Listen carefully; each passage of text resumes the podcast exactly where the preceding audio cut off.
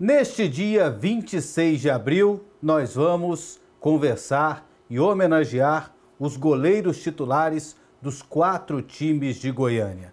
Tadeu, goleiro do Goiás, Matheus Santilo, goleiro do Goiânia, Fabrício, goleiro do Vila Nova e Maurício Kozlinski, goleiro do Atlético, que é o nosso primeiro convidado aqui. Primeiramente, Kozlinski, me fale o que é ser goleiro e já te desejo, aqui nós da PUC TV, um feliz Dia do Goleiro.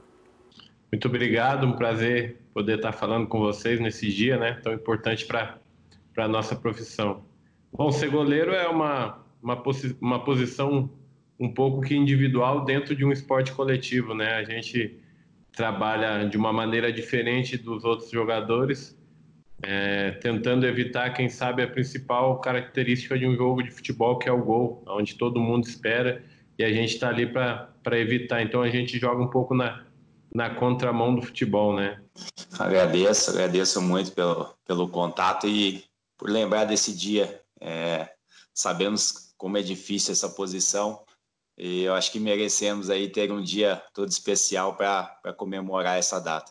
É um dia muito importante de uma profissão aí que a galera fica dividida entre é, comentários bons e comentários ruins, né? Acho que o goleiro tem esse teto de vidro aí e eu essa profissão assim tem que gostar muito, tem que amar muito ser goleiro. Uma data especial para uma posição diferente no, no futebol. É, ser goleiro é uma paixão que, que acredito que trago desde o ventre da minha mãe, desde pequenininho assim, sempre fui apaixonado.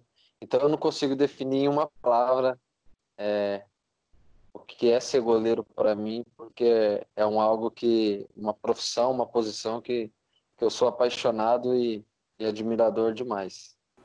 A responsabilidade é dobrada, né, para goleiro, né, Kozlinski? É uma responsabilidade muito grande, né? A gente é, sabe que dentro de uma equipe de futebol a, a posição do goleiro é ela que menos pode errar, né? Porque é um erro do goleiro, consequentemente, leva a um gol sofrido pela sua equipe. Eu acho que é uma responsabilidade muito grande, né? Então, assim, nós sabemos que é, os erros podem acontecer, mas nós trabalhamos muito para que, que eles possam ser diminuídos ao máximo.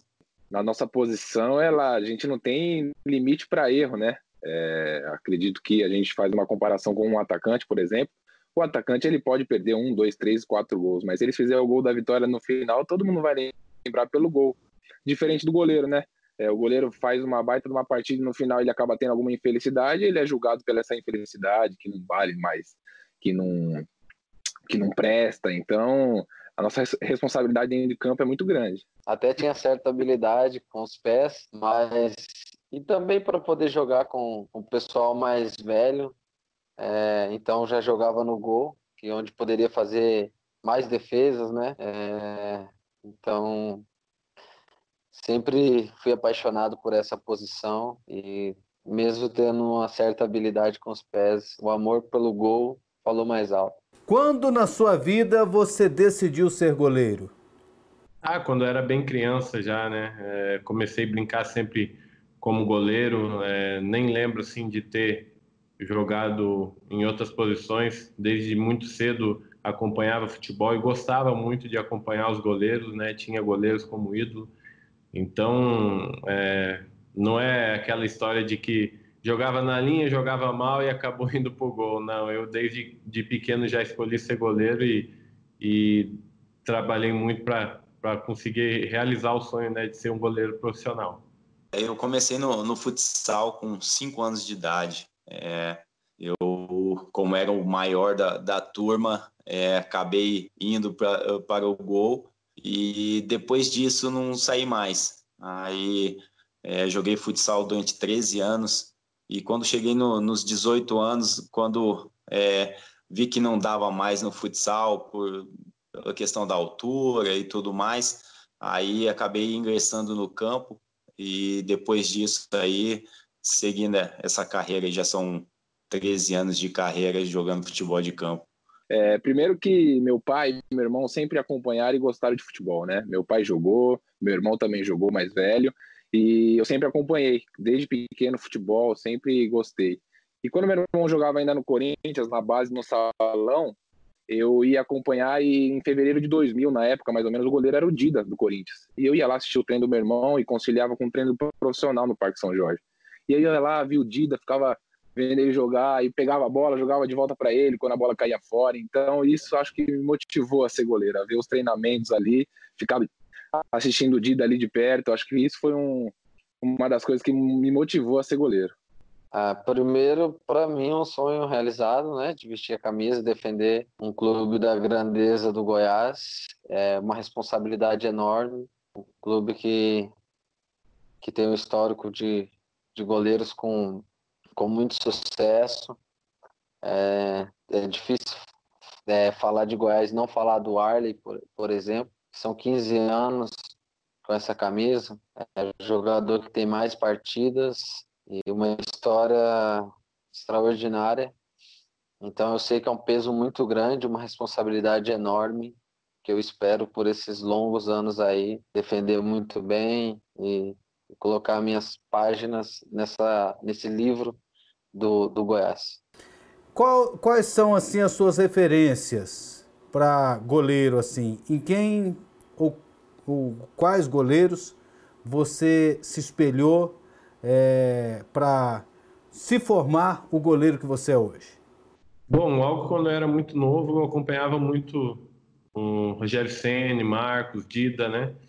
Eram os goleiros que, que brilhavam na época que eu era jovem, que eu, que eu comecei a, a, a brincar, né, como goleiro. Aí quando eu comecei a, a, a mesmo levar como profissão, quando eu comecei a jogar em equipes profissionais, me espelhava muito no Júlio César, que também foi goleiro da seleção, é, Buffon, depois veio o Neuer. Então, são goleiros que, que fizeram e fazem história ainda e que foram sempre espelhos para que a gente pudesse estar evoluindo, né? Que a gente pudesse estar seguindo esse sonho de ser goleiro. Olha, sim, eu sempre admirei muito o Dida quando jogava. É, é, só que isso um goleiro brasileiro, né? Mas eu acho que a maior referência para mim é, seria o Buffon. Olha, não, não tem um que eu falo assim, é esse ponto final, né? Eu acredito que tem uma série de, de estatísticas em volta, assim. Eu gosto muito do Ter Stegen, mas eu também gosto muito do Alisson, do Ederson, trazendo para o futebol brasileiro. Eu gosto muito do Everton, do Palmeiras, do Diego Alves, do Flamengo. Eu, como sou um fã de futebol e acompanho futebol 24 horas. Não tem um que eu falo assim, é esse e pronto. Desde pequeno, assim, eu sempre fui muito admirador do Marcos. É, tem a Copa do Mundo de 2002, que eu acho que é um momento marcante demais para mim. É, e pelo fato dele ter sido muito decisivo, tem uma partida que é, para mim é inesquecível, que é contra a Bélgica. Se eu não me engano, é na é, nas quartas de finais. O Brasil vence de 2 a 0, mas ele foi o grande destaque. Então, ele é um cara que eu tinha 10 anos, então comecei a admirar muito ele. E depois que eu pude ter acesso à, à internet, a outros meios de comunicação, que eu fui conhecer ainda mais a história dele, saber as origens. E aí eu passei a admirar e, e ficar ainda mais fã do trabalho dele. Imagino que você está, é claro, com muita saudade de jogar. E como é que está sendo aí durante esse período de quarentena, até para que você tenha alguma atividade para não perder a forma, não perder o ritmo, não perder o reflexo? É, a gente tem uma cartilha, né, que o clube nos mandou para fazer, tentar adaptar alguns treinos em casa.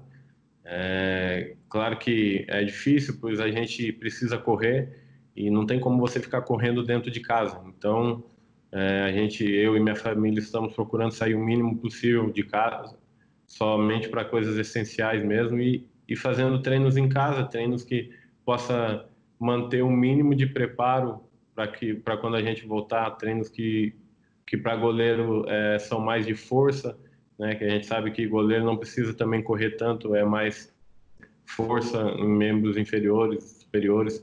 E a gente vem adaptando alguns treinos em casa também. O clube nos passou essa cartilha para seguir. Fabrício, e você tá com saudade de jogar?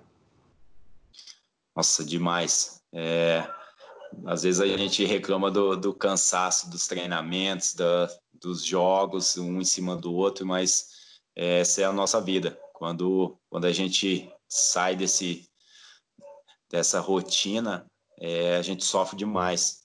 Eu até falei com a minha noiva, com meu pai, com meu irmão, com a minha mãe aqui em casa, esse final de semana.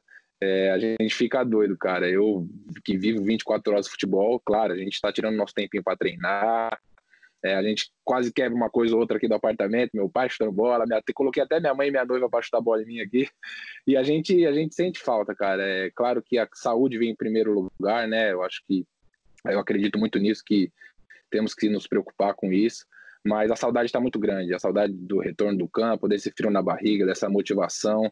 É, eu oro bastante para que isso passe logo, passe o mais rápido possível para a gente, para tudo se normalizar. Acredito que até vocês estão com saudade de, de cobrir a gente em campo. Olha, está sendo, eu posso dizer que eu gosto de olhar as coisas boas, então está sendo um período legal que vem logo no momento que a gente teve um, um drama aqui familiar, então a gente está podendo é, usar esse esse período também para recuperação da minha filha.